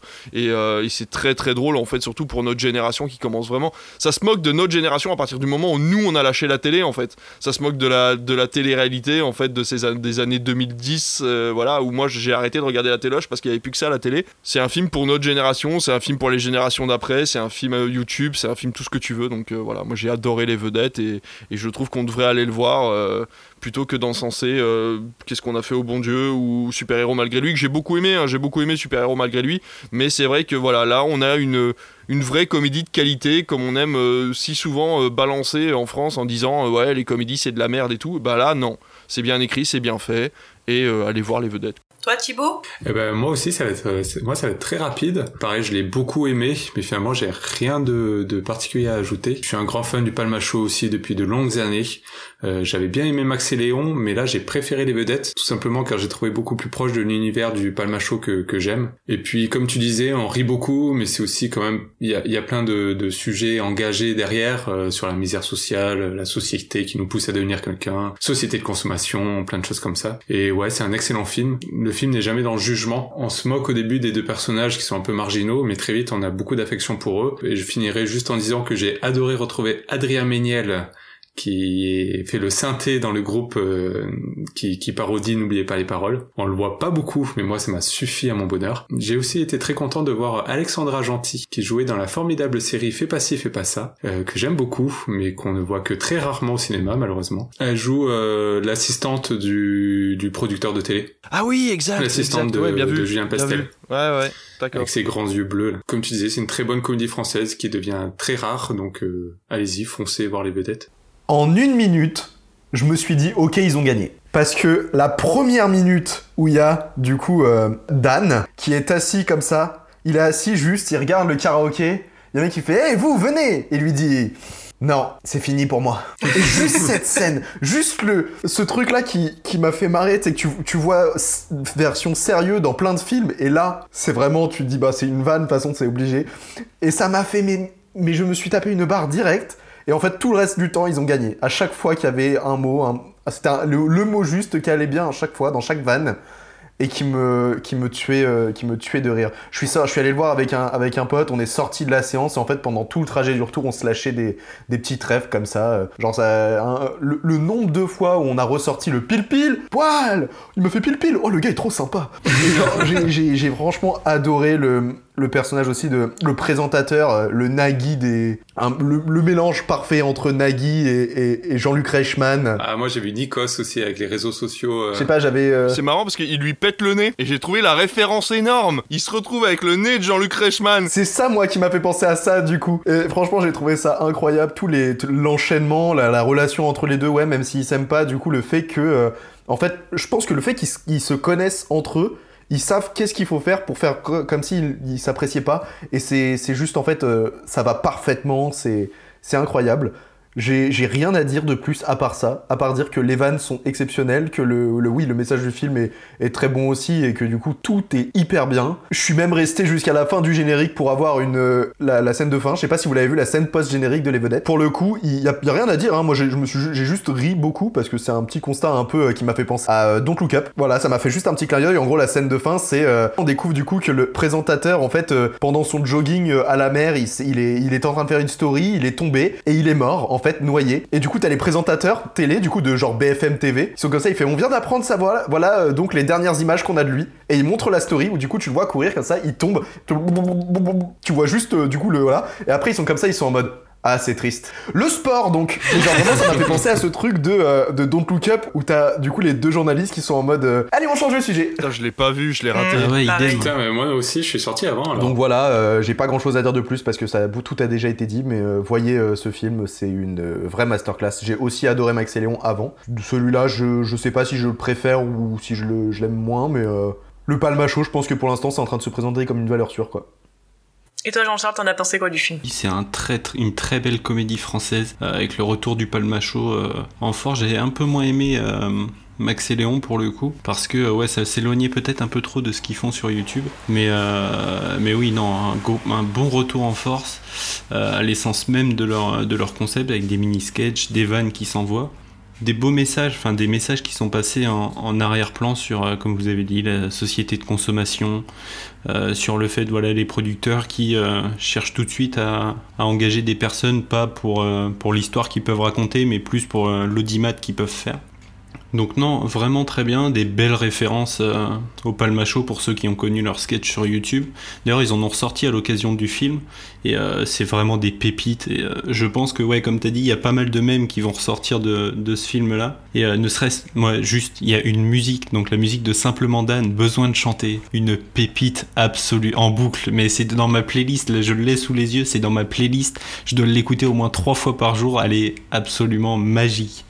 J'adore vraiment. Pour revenir à ce que tu disais, euh, je pense que le fait qu'ils soient amis et qu'ils s'entendent depuis tant d'années, c'est ça qui leur permet de, entre guillemets, se cracher à la gueule et de se faire les, les entre guillemets, les, les pires trucs et euh, que ça marche en fait. C'est parce qu'ils se connaissent depuis des années et qu'ils sont amis dans la vraie vie et euh, c'est ça qui amène ce petit truc en plus. Donc voilà, une très bonne comédie française qu'il faut aller voir, il faut soutenir ce genre de projet. Le Palmacho, on en veut encore. Si je peux me, me permettre, euh, Max et Léon, la grosse grosse difficulté du film, c'est son sujet c'est que prendre le parti de montrer des gens faibles et fuyards sur un sujet déjà très sensible en France, de la collaboration, etc., etc., et que de montrer deux personnes qui collaborent par dépit et par flemme, c'est un sujet qui est très particulier, et voilà, et la façon dont ils l'ont représenté n'a pas forcément, je pense, plus à chaque fois, surtout à la vieille génération. Donc euh, voilà, je pense que les vedettes seraient un petit peu plus unanimes euh, au niveau de son humour qui est un petit peu plus généraliste et qui, euh, comme tu disais, ne juge personne et n'attaque personne. Quoi. Et toi, Alice, tu l'as vu euh? Oui, oui, oui, je l'ai vu. Ben, du coup, vous m'avez dit, ah, il est bien, il est bien, il est bien. Bon, à la base, ça faisait vraiment pas partie de, de ma liste pour les films du mois, mais ouais, franchement, vous je me suis laissé tenter. Et alors, je n'ai pas vu Max et Léon parce que je me suis dit, ah, des humoristes qui viennent de YouTube, qui font des films. Attention, ils viennent pas de YouTube, ils viennent de la télé. De la télé. Hein. ouais, voilà, mais ils postaient leur, ils avaient le droit de poster leurs vidéos sur YouTube, mais ils viennent de la télé à la base. Hein. Oui, bah oui, je les voyais sur la télé, mais c'est vrai que. Mais on les associe à YouTube, effectivement. Non, de base, moi, le Palmacho, mais je suis cliente euh, à fond de, de leur humour, justement. Des fois, je, le je regarde leur sketch, et comme tu disais, euh, David, ça passait à la télé. Euh, quand ils font les deux pseudo Kaira avec la pharmacie, c'est la famille. Ça, ça me tue de rire aussi, quoi. Mais... C'est la famille. La perruque sur la langue. Ouais, donc en plus, ils, ont à l'époque réussi quand même à remettre un peu au, goût du jour ces concepts de, sketch, d'inventer euh, des, ben, du coup, des duos et de les mettre dans des différentes euh, situations, de les faire même interagir entre eux. J'ai grandi un peu avec ça. Enfin, j'ai grandi presque totalement avec ça, avec des humours comme ça, à sketch. Donc que ça soit revenu, franchement, j'étais vraiment cliente. Je trouve qu'ils reprennent un peu ce, genre de truc, c'est-à-dire créer justement deux, enfin un duo et les mettre en scène dans justement différentes situations. En l'occurrence là, différentes émissions, tout en les parodiant, que ça soit le juste prix, n'oubliez pas les paroles ou les Marseillais. Il lui a volé ses claquettes. il a volé ses claquettes en plus. Non, franchement, moi j'ai rigolé tout le long. L'autre euh, super à fond, euh, fanboy du, du présentateur, l'autre pile pile, poil, poil, poil. Il m'a fait pile il m'a parlé, il m'a parlé, il m'a parlé. il était à fond le gars, mais moi j'étais mort de rire. Par contre, moi j'ai eu un petit bémol, c'est avec les personnages secondaires que j'ai trouvé pas vraiment exploités, même expliqués. C'est-à-dire que la sœur de Dan, eh ben j'ai pas compris au début que c'était sa sœur. Je pensais que c'était sa femme. On va dire un peu le, bémol. Enfin voilà, mais après non, sinon euh, en fait ça fait du bien d'avoir une, une, bonne comédie française. Enfin voilà, allez voir les vedettes. Pile pile. Poil. du coup on finit le film donc avec la fun fact. D'après vous, comment leur est venue l'idée du film? T'as levé le bras en premier, Aurélien, vas-y. Je l'ai parce qu'ils en ont parlé dans Popcorn, je crois. Ils disaient qu'à la base, ils avaient écrit euh, le scénario, un scénario euh, d'un film. Ils l'ont montré à Jonathan Barré, il a lu euh, les trois premières pages et il a dit c'est de la merde. Et en gros, c'est lui qui leur a parlé du coup d'une anecdote d'un mec qui avait euh, participé au, bah, au juste prix justement aux États-Unis, je crois c'était, parce qu'il connaissait ouais, tous les prix et euh, au final le mec a perdu d'ailleurs. Et ils se sont dit, hey, ça peut être marrant de faire un truc sur ça et ils ont juste tiré à fond le, sur le, scénario pour faire euh, un peu plus quoi. C'est ça. Bravo. Vous l'aurez compris, donc on vous recommande fortement d'aller voir les vedettes et vous rigolerez, mais alors c'est garanti. On va passer donc au dernier film du mois avec Uncharted. Hey kid, a little young for a bartender, aren't you? A little old for prom, aren't you? Everything in here. Why the map? This is the path that Ferdinand Magellan took to sail around the world. You know your history. It's the biggest treasure that's never been found. Five billion, easy. I think you're here because of your brother. Well, you know my brother Sam?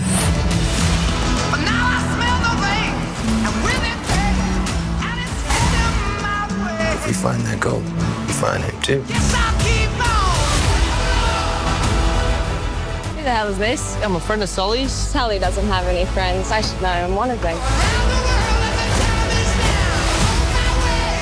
You are a collector. Well, I dabble. I don't dabble. My family has been looking for this fortune for a very long time. So much blood.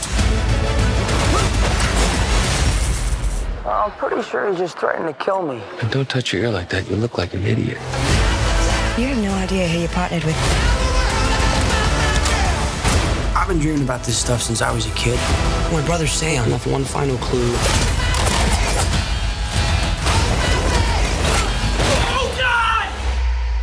Donc réalisé par Ruben Fleischer à qui l'on doit Gangster Squad, adapté de la licence donc du jeu vidéo avec Tom Holland, Mark Wahlberg et Antonio Banderas pour une durée de 1h56 minutes. Nathan Drake, voleur astucieux et intrépide, est recruté par le chasseur de trésors chevronné Victor Sully Sullivan pour retrouver la fortune de Ferdinand Magellan, disparu il y a 500 ans, s'élevant à 5 milliards de dollars. Ce qui semble ressembler d'abord à un simple casse devient finalement une course effrénée autour du globe pour s'emparer du trésor avant l'impitoyable Moncada. Cette aventure mènera les deux protagonistes dans de nombreux endroits à travers le monde comme New York, Barcelone ou encore l'océan Pacifique. Et cette fois, ben, je vais te laisser commencer Jean-Charles. Qu'as-tu pensé de Uncharted? Je suis absolument fan des jeux. J'ai joué au 4, j'ai pas fait le, spin-off qui est, qui est sorti un peu plus tard.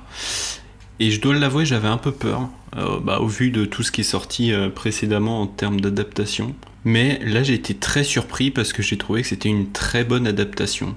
Vraiment. J'ai trouvé Tom Holland très convaincant. Et euh, lui, c'est lui, obligé. Il est en train de, de devenir bankable comme pas possible. hein. Il va, être euh, mangé à toutes les sauces. On va le voir partout. Déjà que ça commence euh, bien de le voir dans deux films le même mois. À côté de ça, on a Mark Wahlberg en Sully qui est absolument inexistant. Euh, un Antonio Banderas qui est pareil, absolument inexistant. À côté de ça, au niveau d'action, je trouve qu'on a des scènes qui sont certes un peu tirées par les cheveux. Connaissant le jeu, le matériau de base, je trouve que ça aurait tellement pu se passer dans les jeux que en fait ça me dérangeait pas. Je voyais le truc. Franchement, moi j'y ai cru. Le film reprend les scènes des, des 4 jeux. On a la scène d'introduction du film qui doit être euh, l'introduction du 4. Et donc euh, on a pas mal en plus de petits euh, clins d'œil, que ce soit en termes de tenue. Et même on a un petit caméo qui m'a fait bondir de mon siège. Nolan North qui est allongé sur un transat. C'est euh, juste après la scène que tout le monde a vu dans la bande-annonce de l'avion avec les caisses et où en fait euh, Nathan Drake donc ressort de l'eau et Nolan North lui dit hey t'as de la chance ça aurait pu être dans le sable et donc là référence encore au jeu. Vraiment très très agréablement surpris. Alors forcément il y a des trucs qui tâchent un peu. Notamment moi j'ai pas compris pourquoi est-ce que ils ont pris Tati Gabriel qui joue Joe Braddock. On sait pas d'où elle sort. Ouais très bonne adaptation. J'ai passé un très très bon moment. Euh, le film a été rentabilisé comme pas possible hein. il, a, il a un budget de 130 millions et la première semaine il a fait 150 millions on aura une suite ça c'est clair et net Et toi Aurélien, t'en as pensé quoi? Je suis en. euh, en fait, je vais pas dire désaccord parce que euh, ce n'est pas que je n'ai pas aimé le film, ce n'est pas que je n'ai pas appré- que, que je n'ai pas détesté le film ou que je l'ai aimé. En fait, je ne ressens rien pour ce film. J'ai vu euh, un film vide. Genre, littéralement, je n'ai rien ressenti pendant ce film. Alors, je m'explique. Moi aussi, perso, je suis très très très fan des jeux. J'avais fait le, le, le 2, le 3 et bah du coup là, le 4, je suis en train de me le refaire en ce moment. Oui, c'est une bonne adaptation, mais c'est normal parce qu'en fait, je trouve que tous les bons passages du film, c'est tous les meilleurs passages des jeux. Genre, littéralement, tu parlais de la scène d'introduction dans le musée, c'est dans le, c'est dans le jeu. La scène où il tombe d'un avion dans l'eau, oui, bon, c'était dans le désert, mais il tombe quand même d'un avion et c'est littéralement la même scène. Parce que du coup, t'as quand même le truc de il est accroché, il essaie de remonter jusqu'à sur l'avion et puis voilà, après tu te tires de. Voilà. Ça, c'est vraiment dans le jeu, c'est Uncharted 3. Si jamais vous l'aviez pas joué, je vous le conseille fortement, il est incroyable. Le clin d'œil pour le coup m'a fait marrer. Ça, ça j'ai trouvé ça intéressant, mais j'ai trouvé ça un peu trop forcé. Parce que tu sais, du coup, il y a un moment vraiment, là, la caméra zoom à moitié sur lui euh, au moment alors que les, les personnages sont en train de partir et je me suis dit, ce plan-là, il est un peu en trop. S'il l'avait retiré, à la limite, ça aurait été plus une vraiment l'apparition, le petit caméo intéressant. Et là, je trouve que c'est un peu trop en mode Hey, vous l'avez vu, c'est c'est lui, hein C'est lui, on a même pris la VF. Tom Holland, hmm, bah, je vais être honnête, moi je voulais Nathan Fillion à la base. Et ils ont fait un court métrage Oui, avec lui et je oui, voulais lui. Évidemment. Voilà. Qui? Il joue dans Castle, c'est l'ac- l'acteur principal de Castle. Oui, c'est bon, j'ai. J'ai, j'ai. Donc euh, je voulais lui parce qu'ils avaient fait, en, du coup il dispose sur YouTube un, un court métrage du coup avec ce gars en Nathan Drake. Qui est excellent en passage. Et il est excellent et ça lui va comme un gant et même lui voulait jouer je crois. Du coup, moi Tom Holland il m'a pas plus convaincu que ça en fait c'est- c'est Tom Holland qui fait du Tom Holland. Genre pour moi il- son personnage de, de Nathan Drake il se démarque absolument pas de, euh, de Spider-Man que j'ai vu le mois dernier. Voilà, je trouve que c'est un peu le, le rôle lambda qu'il a et qu'il rejoue là-dedans. Du coup, ça m'a pas accroché plus que ça. Bon, Mark Wahlberg, j'ai une question, c'est est-ce qu'il a déjà bien joué dans un film? Euh, et, du coup, euh, en sortant du, ciné, d'ailleurs, j'ai envoyé un message à mon frère. euh, je lui ai dit, eh mais Antonio Banderas, il joue pas bien. Et il m'a fait souligner que Antonio Banderas, s'il ne joue pas en espagnol, il joue pas hyper bien. Même le seul moment où il était censé te faire ressentir de l'émotion avec un monologue et tout. oh, Oh là là là, interminable, hyper vide. euh. Si tu veux, pour résumer le film, je me suis dit, ils ont pris une base d'Indiana Jones, ils ont rajouté euh, des énigmes à la Benjamin Gates, euh, le classique Tomb Raider, et, et ils ont pris les meilleurs moments du jeu pour les mettre dedans. Sauf que bah ça fait oui, ça peut faire une bonne adaptation vu qu'il y a beaucoup de moments du jeu. Après, ça fait pas d'histoire vraiment très originale. C'est pas bon, pas nul. C'est juste là. C'est un film. Je suis sorti du truc et je me suis dit ouais, ok. J'ai vu ça. Bah la prochaine fois j'irai voir autre chose. Ah si, j'ai un point que j'ai bien aimé. Au tout début, il y, a des- y a des petites... euh, Les transitions entre les scènes, j'ai beaucoup apprécié. Genre le passage de la scène d'intro dans l'avion qui passe à hop le truc de la main avec euh, dans le quand il est gosse à un- quelques défilés comme ça sur... euh, En fait vraiment les transitions, même du coup le, visage qui passe de enfant à... Bon c'est un peu classique mais l'enchaînement de scènes comme ça au début j'avais kiffé. Voilà, c'est tout ce que j'avais à dire sur ce film. Bah, Moi, je te rejoins assez, c'est-à-dire que j'ai adoré la scène d'ouverture qui à mon sens très bien faite, euh, mise en scène, une caméra quasi toujours en mouvement, ça passe de plan large, ça se rapproche, ça passe en POV, enfin le truc, je fais bien, c'est c'est charmé, c'est trop bien. Et voilà, c'est tout. C'est pour moi un film qui euh, est là pour montrer, enfin c'est juste une démonstration des capacités physiques et athlétiques de Tom Holland. Voilà. Pas plus, pas moins. Il sait faire des galipettes. Ouais, il sait faire de- des cascades. Je pense que c'est peut-être, à mon avis, la relève de Tom Cruise. C'est-à-dire que de temps en temps, il va nous faire une petite fulgurance de bons films, on va entre guillemets indépendants, comme euh, Tom Cruise a fait au début de sa carrière. Euh, lui nous l'a fait avec euh, Le Diable tout le temps. C'était pas sa performance, mais bon, ça dénotait avec ce qu'il avait l'habitude de nous faire, donc euh, c'était plutôt pas mal. Et là, bah, il repart dans les films qui, voilà, ce qu'il sait faire, c'est-à-dire, bah, il sait, sait sauter, il sait se balancer, il sait faire des pirouettes, galipettes, cacahuètes. L'humour n'a pas du tout fonctionné sur moi, c'est-à-dire quoi, à part la vanne du chat. Ah, t'es pas trop jeune pour faire des cocktails et toi t'es pas trop vieux pour être dehors. Ok. Par contre, alors, ce que vous disiez là, le coup du gars qui est sur le transat, j'avais capté que c'était une ref, mais je n'ai jamais joué au jeu donc je n'avais pas la ref. Pour euh, confirmer ce que tu dis, Aurel, effectivement, ça devait être pour ceux qui avaient la ref, dire, hé, hé, je suis là quoi, parce que euh, voilà, n'ayant pas joué au jeu, j'ai capté que c'était une méga giga ref et je l'avais pas. Ouais mais du coup ça veut dire que c'est pas pris avec des bo- bonnes pincettes et que c'est c'est trop visible quoi. Non, non, je me suis dit, bon, ça, ça, ça doit être un truc par rapport au jeu, j'ai pas. Bon. Bah après, c'est comme sous... Excuse-moi, je te coupe. C'est comme un peu tous les caméos. Enfin, j'ai envie de dire, la plupart des caméos, c'est quand même un gros plan avec la personne qui se retourne et qui sort, qui sort une, euh, une vanne. Pas forcément, tu vois des, des caméos de Stanley, euh, des fois c'est euh, hop, il passe, juste il traverse, il fait son truc. Après tu le connais donc tu captes, mais pour quelqu'un qui connaît pas, genre c'est pas focus Stanley quoi. Bah là, il l'intègre à la scène d'habitude, alors que là, en fait, la, la, la séquence est coupée par un caméo. C'est-à-dire que c'est pas intégré euh, au scénario, c'est pas intégré à la séquence. C'est vraiment une coupure nette dans le film pour te présenter le personnage et te dire tiens, regarde, là, tu as une référence. Est-ce que tu l'as ou est-ce que tu l'as pas, quoi? J'avais un truc à. Je fais, on est d'accord que une scène post-générique est censée être une sorte de spoiler.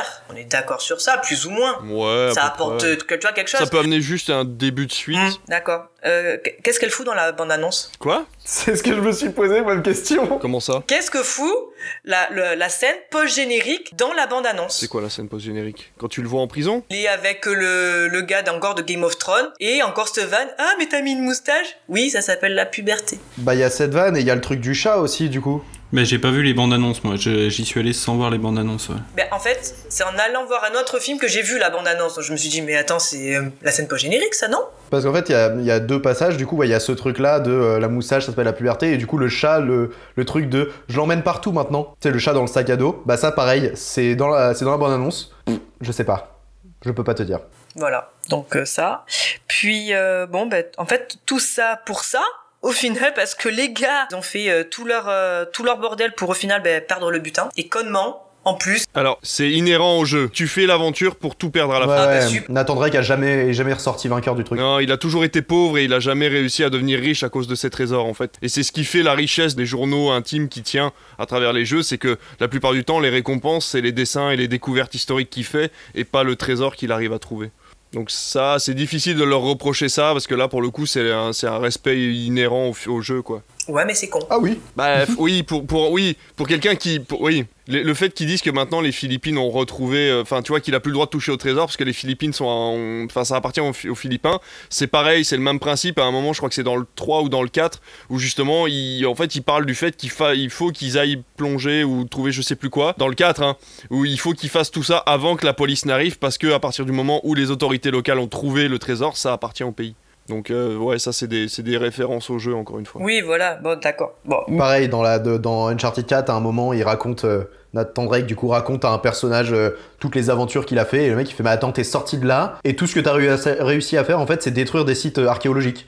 Mais ouais, ouais, c'est ça, ouais. D'ailleurs, c'est le point un peu, un peu négatif, je trouve, du film, c'est que je trouve que ça manque un peu d'énigmes et de, et de cités, de cités que tu découvres, tu vois, genre un plan où euh, c'est pas trop le, le thème du film, mais je veux dire, un- dans tous les films, enfin, dans tous les jeux Uncharted, t'as le plan où euh, tu le vois arriver dans une cité et t'as ce, ce magnifique plan où tu vois ça brille de, mille feux de partout. Et je trouve que ça manque un petit peu dans le film. Ben, justement, moi, je vais finir sur ça. Je trouve, et pour ceux qui nous écoutent, si vous vraiment vous voulez voir des films d'aventure et de chasse au trésor, franchement, moi, je vous conseille les deux Benjamin Gates. Parce que tu, tu fais en même temps que euh, la- cette chasse au trésor, tu, alors dans le 1, euh, tu te retrouves euh, au mont euh, Richmond, c'est ça? Rushmore, Ah putain, c'est Richmond la raclette. c'est la période. Meilleure van. Et dans le 2, c'est la maison, euh, la maison blanche. Donc tu vas euh, dans la maison blanche, t'as as un passage secret. Après tu vas dans le- la bibliothèque, tu trouves le petit truc. Enfin, tu fais tout ton tout ton machin et c'est vraiment vraiment bien fait. Voilà. Et toi David Alors au début j'étais parti sur une bonne note et puis en fait euh, vous m'avez fait réaliser que c'est vrai que c'est quand même, quand même pas mal de défauts. Alors moi pareil je suis un grand fan du jeu, j'ai fait les 4. Ça reprend principalement le 3 et 4 qui sont les, les opus les plus connus et qui ont on va dire le scénario le plus facile à adapter. Il faut savoir que le premier, le deuxième et même le troisième ont un côté mystique. Moi, c'est ce que j'ai toujours adoré dans l'Uncharted et le quatrième ne l'a pas. C'est-à-dire qu'en fait, dans le 2, il y a un côté magique, côté mystique. C'est un peu pour ça qu'on le compare à Indiana Jones, c'est qu'en fait, il y a ce côté archéologue de l'impossible, en fait, où par hasard, il arrive à trouver quelque chose qui n'aurait pas dû être là et qui ne devrait pas exister, en fait, euh, de par euh, des cultes ou euh, voilà, il y a une certaine magie, en fait, dans les objets ou dans les, dans les références de Uncharted. Et là, en fait, on est très cartésien dans son scénario, justement parce que ça reprend le scénario du 4. Et je trouve que c'est quand même assez bien fait dans son adaptation, parce qu'il y a énormément de petites références en fait au jeu, le fait qu'il arrête pas de se planter. Par exemple, toutes les cascades qu'il fait, c'est des cascades de merde. C'est-à-dire qu'il se casse la gueule euh, quand, il, quand il descend de la lampe, il se fait tout le temps mal, il se dit tout le temps mal, tout le temps. Il parle tout le temps, il est tout le temps en train de causer. Euh, il, il arrête pas de dire oh putain ça va être galère, ou là ça va être dur, ou je vais m'en prendre plein la gueule. Donc ça c'est hyper bien fait parce qu'en fait c'est des petits détails euh, qu'a intégré Naughty Dog au jeu vidéo qui sont dans le film. Donc pour ça je pense que ça va contenter les fans au niveau euh, référence et euh, voilà au niveau fan service entre guillemets mais surtout au niveau ambiance. Voilà au niveau ambiance on retrouve l'ambiance du jeu. Scénaristiquement parlant c'est vrai que c'est assez creux il se passe pas grand chose Mark Wahlberg est assez mal choisi je pense pour son rôle Tom Holland, je suis pas contre parce qu'en fait, étant donné qu'il s'agit de la première aventure, rien n'empêche que l'acteur change avec le temps, rien n'empêche que Tom Holland vieillisse également, parce qu'il faut savoir que les Uncharted, euh, normalement, on n'a vécu aucun Uncharted où c'est la première aventure, à part dans le 3 où on vit l'enfance de Nathan Drake, on n'a pas la première aventure de Sully et de, euh, et de Nathan. Donc là, effectivement, ça peut être une introduction pour les personnes qui veulent jouer au jeu. Moi, ce que je reproche, c'est euh, que l'osmose en fait entre les deux personnages ne fonctionne pas du tout. C'est-à-dire qu'il faut bien comprendre que Sally et Nathan, c'est genre les meilleurs amis du monde. Genre jamais t'as vu des, des- gens qui se font autant confiance, des personnes qui s'entendent aussi bien et euh, qui seront toujours là l'un pour l'autre quoi qu'il arrive. Et là, en fait, ça ne se passe pas du tout comme ça du début à la fin, hormis cette, cette poignée de main qu'il lui donne à la fin pour pas qu'il meure parce que bah on a peut-être pas envie de tuer des gens par accident, tu vois, et qu'il n'a pas envie de le tuer parce que c'est pas non de son ennemi non plus. Euh, et ben en fait, il n'y a pas de relation de confiance en fait pendant tout le film. Justement, c'est l'inverse complètement. Le personnage est euh, exécrable. On peut pas lui faire confiance. À tu peux plus lui faire confiance. En fait, tout joue autour de ça. Le scénario, il joue pas autour du fait de trouver un trésor ou pas. Il joue autour du fait de est-ce qu'il va se faire arnaquer ou pas cette fois-ci? Et en fait, tu vois combien de temps t'es du film et tu dis bah si, il reste encore une arnaque avant d'arriver à la fin. Donc tu sais qu'il va encore se faire arnaquer une fois. Même le coup de quand il l'arnaque, il met le, les, données dans la bouteille pour que la fille aille au mauvais endroit. C'est un truc que tu vois. euh, c'est là que tu vois que le film est pas super bien réalisé. C'est qu'en fait, on donne tous les indices. Il y a des euh, comment on appelle ça C'est pas le Il y a des fusils de Chekhov partout dans le film en fait, c'est-à-dire qu'on te montre un élément et on te dit fais attention, ça tu vas en avoir besoin. C'est le truc du chewing-gum au tout début, Enfin, euh, genre euh, quand tu lui dis euh, pourquoi tu mâches un chewing-gum là, Oui. et en fait pendant tout le film, en fait Tom Holland il va faire. Ouais, c'est ça. Enfin, pas, pas pendant tout le film, mais pendant toute la scène, t'es en mode bah en fait, C'est ça. utilise-le ton chewing-gum, c'est bon, on le sait qu'il C'est ça. Et donc voilà, le, le film est bien référencé, mais il est mal réalisé. C'est quand même dommage. Donc je pense que peut-être en, en prenant le film comme une quelque chose de, de franchisable, donc enfin de, de- avec plusieurs euh, plusieurs épisodes, il y a peut-être moyen qu'en changeant de réalisateur, on arrive à quelque chose d'un petit peu plus correct au fur et à mesure. Ce qui serait bien, à la limite, c'est tout simplement de prendre les directeurs artistiques de chez Naughty Dog, qui ont fait un travail extraordinaire sur The Last of Us 2, ou même sur le premier The Last of Us, qui ont fait un travail extraordinaire sur les Uncharted d'ailleurs, hein, sur le côté aventure, etc. Donc tu peux très bien prendre les directeurs de la photo euh, d'Uncharted, qui de toute façon est un, jeu cinématique, c'est-à-dire que c'est un jeu filmique déjà de base, il est très cinématographique. Voilà, et donc euh, tu peux en faire quelque chose de très bien euh, en prenant les gars de chez Naughty Dog, mais je pense que ça coûterait beaucoup trop cher au niveau des contrats, donc ils préfèrent prendre des gars de chez eux. De toute façon, Sony là est dans une dans une lancée en fait pour reprendre absolument tous les jeux à licence euh, de chez Sony. Donc euh, on va avoir Ghost of Tsushima, on a eu euh, du coup Uncharted, on a eu quoi récemment euh, On va avoir la série HBO euh, de Last of Us. voilà, la série de bio The Last of- Us. Donc Sony en fait euh, capitalise énormément sur les grosses licences de jeux et je pense qu'on va surtout euh, voilà, on va voir des suites. Surtout que là euh, l'histoire va à peine commencer puisque l'intérêt est véritablement euh, dans le 4, dans le jeu du 4, l'intérêt est le frère en fait de Nathan et là on le voit à la fin du film. Et l'intérêt va vraiment être dans l'intrigue qu'ils vont donner aux frères de Nathan dans le prochain euh, Uncharted, puisque euh, voilà tout tournait autour de ça en fait et de la confiance mutuelle qui se donne euh, tout au long de l'aventure dans le, dans le quatrième opus. Donc voilà, ça reste un film qui est pas très bon, mais avec un fort potentiel si c'est bien exploité. Et en tout cas, les références sont assez qualitatives, je trouve, au niveau de l'ambiance du film par rapport au jeu. Donc je le conseille quand même pour les fans du jeu. Je le conseille pour les gens qui sont en fans d'Indiana Jones, même si effectivement on peut regarder Benjamin Gates, à voir au cinéma c'est toujours sympa. Pour l'instant, il n'y a pas grand chose à se mettre sous la dent en blockbuster. Donc euh, voilà, ça reste quand même meilleur que Spider-Man No Way Home. Donc euh, laissez-vous tenter quand même si vous avez envie de voir des effets spéciaux et des, euh, des gros boum boum pampans sur un écran. Du coup, on finit le film donc avec la fun fact. Combien de temps leur a-t-il fallu pour tourner la scène d'intro? Donc celle où Tom Holland est suspendu à l'arrière de l'avion. Je crois que je l'ai. C'est pas genre 5 semaines? C'est ça, ouais. Bravo. Ah bon? J'allais dire 3 jours. qu'il arrivait pas en fait pas qu'il arrivait pas mais c'était euh, attends tu fais la pirouette et si et ça machin on te tombe on te rattrape avec les filins donc c'était ouais du quasiment euh, 7-7 pendant euh, un mois quoi mais bon elle rend bien donc euh, ce que je disais hein, c'est moi c'est la scène qui m'a Comme quoi le travail paye. hein. Oui, oui, oui, bien sûr, oui, oui, oui, oui. donc voilà, vous l'aurez compris, nous sommes mitigés sur ce film, mais bon, si vous êtes curieux, vous l'a dit David, allez plutôt voir ça que euh, Moonfall ou même Mort sur le Nil. Nous avons évoqué tous nos films de la liste du mois, mais avant de clore l'émission, nous allons vous partager nos coups de cœur et recommandations du mois.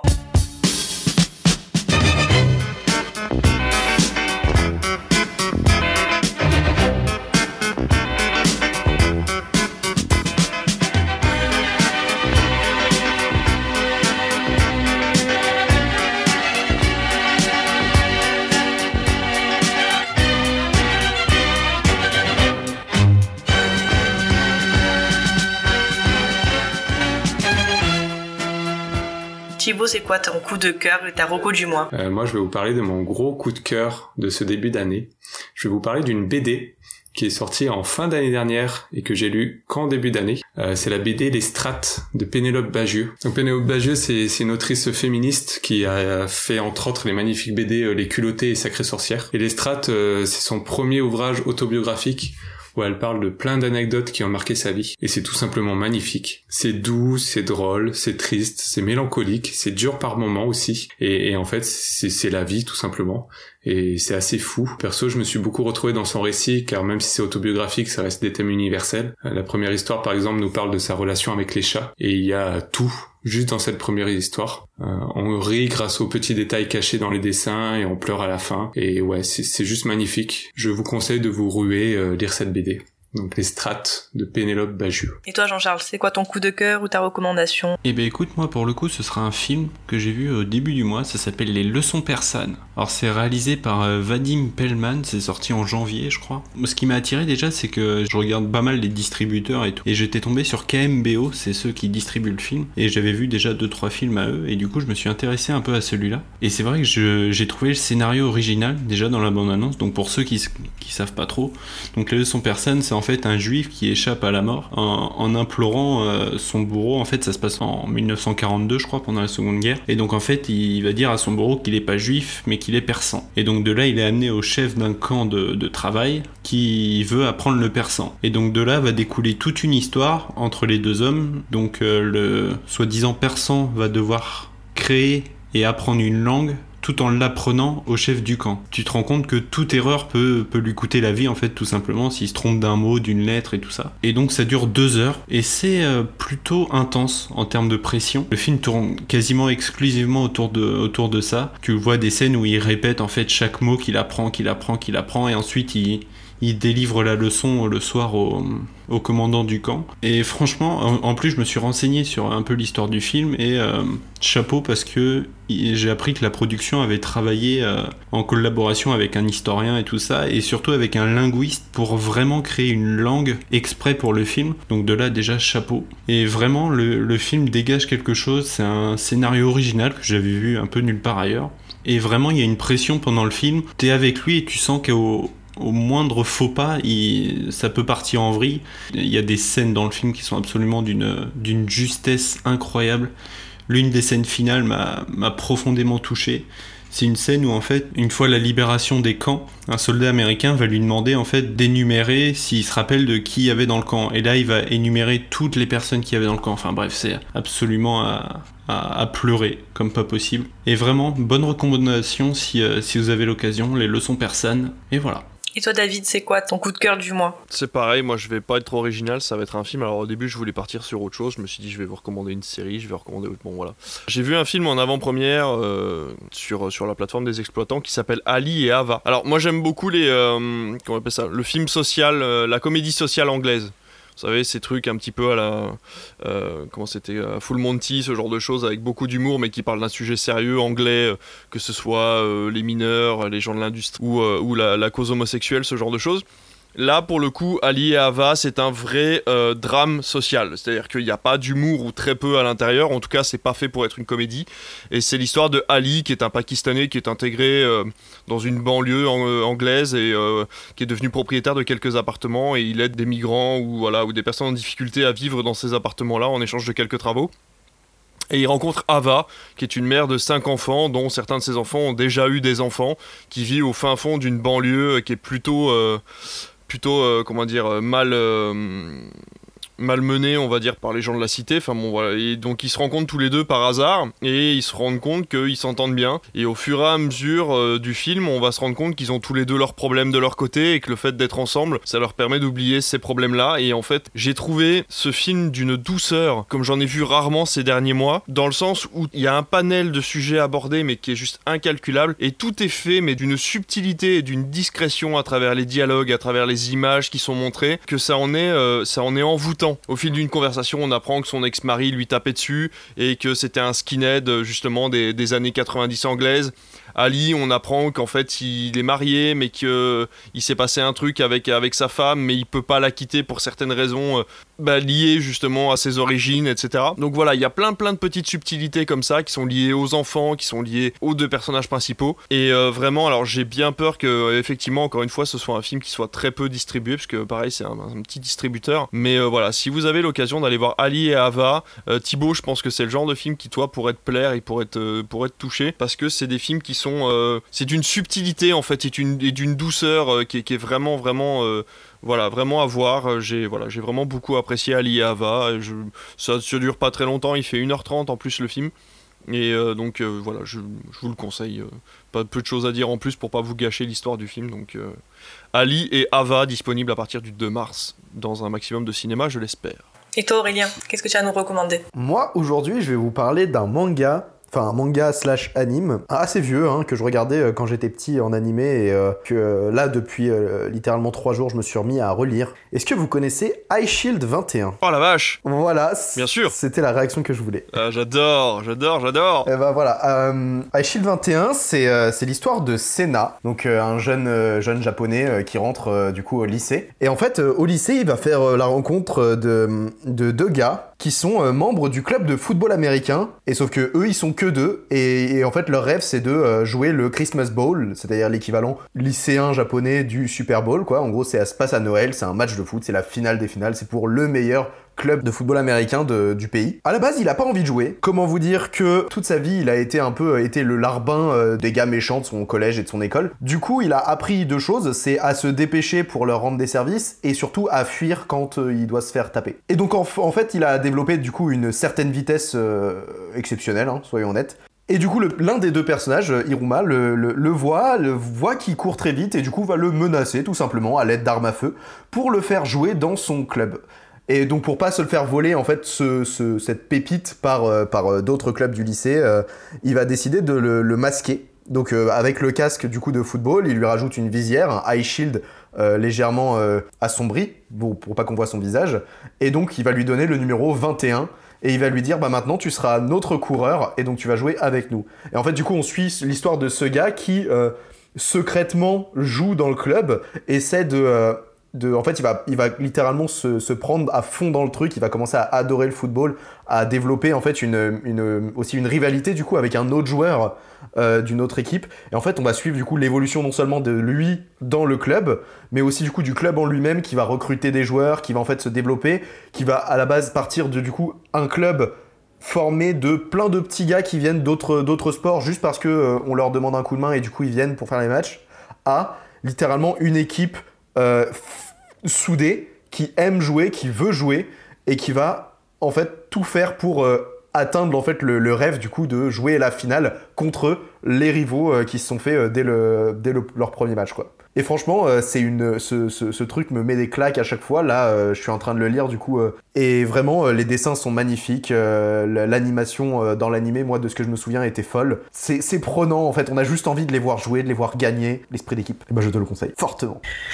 Alors moi, pour ma recommandation du mois, je vais pas être très originale. Je vais vous parler d'un film également qui s'appelle Monuments Men qui est réalisé par Georges Clooney et qui est un peu dans le même délire qu'un Ocean. C'est-à-dire qu'il va monter une équipe qui sont tous issus du monde de l'art. Un va être euh, plutôt axé sur la peinture, un autre sur la sculpture et on va avoir des Américains, des Anglais, des Français, donc notamment avec euh, Jean Dujardin. Et côté casting, on a donc bien évidemment Georges Clooney, on a Matt Damon, Jean Dujardin, John Goodman, donc euh, vraiment une belle brochette. Et ils vont se rendre donc sur des sites français pour euh, essayer de récupérer donc les tableaux, les sculptures qui ont été volés aux Juifs par les Allemands. Ils vont essayer de les récupérer, donc déjà pour leur rendre, bien évidemment, mais surtout pour éviter que les Allemands ne les brûlent, c'est-à-dire que si eux ne peuvent pas les avoir, personne ne les aura. Voilà, donc leur, euh, leur mission première est de récupérer un maximum d'œuvres afin de les restituer à ses euh, propriétaires. Histoire donc tirée de, de, de faits réels et que je trouvais très intéressant parce que c'est quelque chose qu'on nous dit pas forcément. Malgré l'horreur de la guerre, effectivement, on nous parle très peu de ces gens-là qui euh, ont aussi donné leur vie, non pour en sauver d'autres, mais pour sauver euh, l'art, pour sauver également des parties d'histoire. C'est-à-dire que euh, l'histoire se transmet euh, par l'art, en fait, que ça soit film, que ça soit livre, que ça soit peinture, sculpture, n'importe. Ce qui reste de nous, en fait, n'est autre que, que l'art. Et donc j'ai trouvé ce film vraiment intéressant, il est marrant, il est émouvant, donc j'ai passé vraiment un très bon moment. Donc je vous je vous le conseille et pour les amoureux d'art, je pense que ce film vous plaira énormément. C'est sur ces mots que nous allons clore l'émission. On se retrouve dans deux semaines pour vous parler de notre sujet du mois qui sera les jeux vidéo adaptés au cinéma. Merci les garçons pour votre présence ce soir et d'avoir fait vivre cette émission. Si le podcast vous a plu, n'hésitez pas à le noter sur Apple Podcast, Spotify ou Podcast Addict en laissant un joli message plein d'amour. Partagez un maximum si vous l'avez apprécié. Bisous et bonne soirée. Bonne À bientôt. À bientôt.